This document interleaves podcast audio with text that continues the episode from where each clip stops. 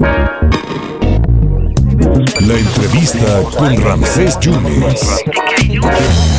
Es un honor y es un lujo tener a un hombre de leyes. Él fue procurador de este país, fue abogado de todos los mexicanos en momentos de incertidumbre, en momentos turbios, y aplicó con mano dura, con mano legal, las cuestiones de derecho. Además es eh, investigador emérito del Instituto Jurídico de la Universidad Nacional Autónoma de México y además uno de los integrantes, junto con el doctor Narro, que platicamos ayer con él, con políticos, intelectuales, artistas de este de esta plataforma que nos decía el doctor Narro ayer que era que había un, un punto de partida, que todavía no había un punto de llegada, el México colectivo. Y uno de los discursos más interesantes fue el que dio hace un par de días el doctor Valadez, hablando de deterioro institucional social de México, que se acelera la la ética pública está en crisis.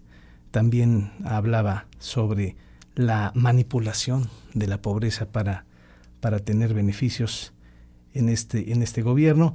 Y por eso le agradezco muchísimo al doctor Valadez. Doctor, muchas gracias por esta oportunidad. ¿Cómo está? Muy contento de estar con usted y con su público. Le agradezco mucho esta invitación, que es una distinción para mí. Muchas gracias. Al contrario, doctor eh, Valadez, esta plataforma tiene ya un punto de, de partida, pero se bajó un integrante importantísimo dentro de la misma, que es el ingeniero Cárdenas, que tengo entendido que por su libro de, la democracia progresista empezó esta, esta lluvia de ideas, pero ya no va a estar más en este proyecto, doctor. Sí, en efecto, eh, y por supuesto todos respetamos su decisión. Yo tengo por el ingeniero respeto, admiración, en lo personal afecto, y tiene razón él en cuanto a que en su expresión dijo que él no había sido un convocante y es cierto, él más bien ha sido un inspirador. Sí. Y como inspirador lo vamos a seguir conservando y su libro eh, una democracia progresista a la que usted al que usted acaba de hacer referencia seguirá siendo un elemento de orientación para nosotros y para muchísimos otros mexicanos, por supuesto. Esta plataforma, ¿cómo podrá mover a los jóvenes, doctor Valadez? Ese es el desafío más interesante y más importante. Lo que cuenta en este proyecto es que se incorporen y que participen con su creatividad, con sus ideas, con sus expectativas, las jóvenes, los jóvenes del país. Es cierto que también estamos algunos que ya no somos tan jóvenes. En mi caso, pues ya llevo a cuestas 77 años. Pero también quiero decirle que eh, los añosos no podemos hacernos a un lado, no porque nuestra presencia eh, desplace a la, la de los jóvenes, sino porque nuestra ausencia significaría un acto de retracción o de inhibición y que daría lugar a pensar a que estamos rehuyendo un compromiso que todos tenemos con el país. Eh, mujeres, hombres, jóvenes, ancianos, todos tenemos un compromiso con nuestros conciudadanos. Pero evidentemente lo que tendrá que darse es la presencia creciente y decisiva de las jóvenes generaciones mexicanas, que por fortuna vienen muy preparadas, están eh, con eh, mucho entusiasmo, han padecido un periodo de escepticismo y por supuesto también de condiciones desfavorables en el orden de la violencia, en el orden de la frustración institucional, pero eso no los ha arredrado y estoy convencido de que la Juventud Nacional va a dar muestras de su gran capacidad y de su gran creatividad en el presente cercano y en el futuro de nuestra nación. Doctor, los mexicanos padecemos arbitrariedad en el ejercicio del poder y del uso político de la pobreza. Así es. Esto lamentablemente no es eh, algo que podamos atribuir a una persona o a un grupo o a un partido, porque si así fuera, la solución sería muy sencilla. Eh, pero el problema es que esto está dentro de nuestro propio ordenamiento, nuestro propio esquema eh, normativo y particularmente constitucional. Por eso hablo de que hay ya un deterioro institucional creciente en el país.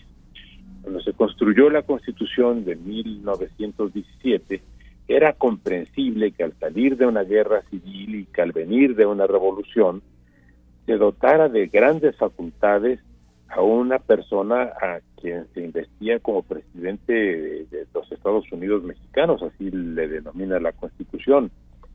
Pero andando el tiempo y dándose ya una sociedad muy bien construida, muy robusta, con eh, características totalmente distintas a las que teníamos en 1917, la concentración del poder y el ejercicio discrecional del poder da lugar a procesos de arbitrariedad en el ejercicio del poder, de manipulación, de utilización de los recursos públicos para eh, cumplir con eh, proyectos y programas que son elaborados por una persona o por un grupo de, de personalidades cercanas a esa persona y en las que no tienen participación los representantes de la nación, el Congreso Nacional, el Congreso de la Unión y los Congresos de los Estados, son los grandes ausentes en la definición de las políticas públicas del país, en el control de las políticas públicas, en la evaluación de esas políticas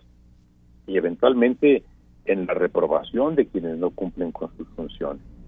Este es un problema institucional que tenemos que resolver porque, repito, no es cuestión de personas, no es cuestión de partidos, es cuestión de diseños institucionales en los que nos hemos quedado muy rezagados. Doctor, dos puntos más y agradecerle su, su, tiempo. Eh, esta plataforma, este programa, este punto de partida, donde hay muchos intelectuales, académicos, eh, políticos incluso, eh, pudiera ser también un, contrapeso para, para el, gobierno y, y, pudieran ustedes también ponerse de acuerdo más adelante para que pudiera haber un candidato ciudadano para el 2024? No, no es ese nuestro propósito, eh, no es ese el proyecto, no somos un contrapeso del, del Estado, ni del poder, ni del gobierno, ni de un partido. Eh, nuestro proyecto es simplemente dar soluciones que pueden ser recogidas lo mismo por los partidos de oposición que por el partido en el poder. no tienen destinatario nuestros proyectos e inclusive, como usted habrá visto, eh, a la presentación del proyecto asistieron personalidades de prácticamente todos los partidos. No encuentro, no identifico a nadie de Morena, pero pero Morena no está como partido excluido de esto. Ah, perfecto. Y, y si hubiera participantes de Morena nos daría muchísimo gusto, tanto así que se ha abierto una plataforma electrónica para que todas las personas que deseen dar una opinión a favor, una opinión en contra, o que deseen adicionar temas o corregir expresiones o suprimir eh, algún tema o alguna cuestión que no les convenza, está abierta. Y no le pediremos a nadie que se identifique en función de su partido o de su corriente ideológica o de su posición política. Por eso somos un colectivo.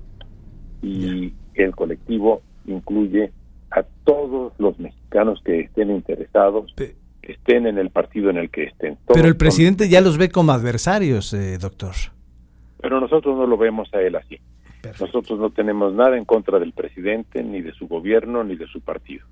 Doctor, por último, y una consulta. Ayer la Suprema Corte de Justicia determinó por ocho votos a favor que la ley NALE, como le han bautizado, que era adicionar el artículo tercero de, la, fracción tercera del artículo onceavo, donde se determinaba que si alguien que tuviera hijos en Veracruz ya pudieran ocupar cualquier puesto de eh, popular, cualquier cargo, eh, fue desechado, pero sin embargo se habla de la residencia de, de cinco años en territorio veracruzano y ella pues, tiene toda una vida viviendo aquí, la, la Secretaría de Energía. Sin embargo, ayer con otro constitucionalista que, vive aquí, el doctor Ordóñez, argumentaba que ella ya no tiene su domicilio en Veracruz, sino que vive en Tabasco y, en México. ¿Esto le retribuye, doctor?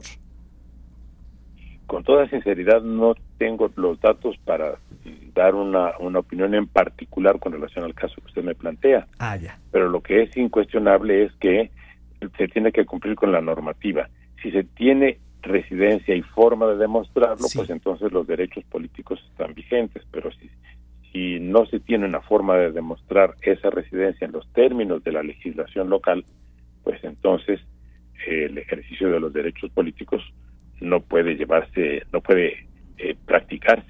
Pero que de ello, de hecho ya fue diputada por Veracruz y ahora senadora con licencia en Veracruz.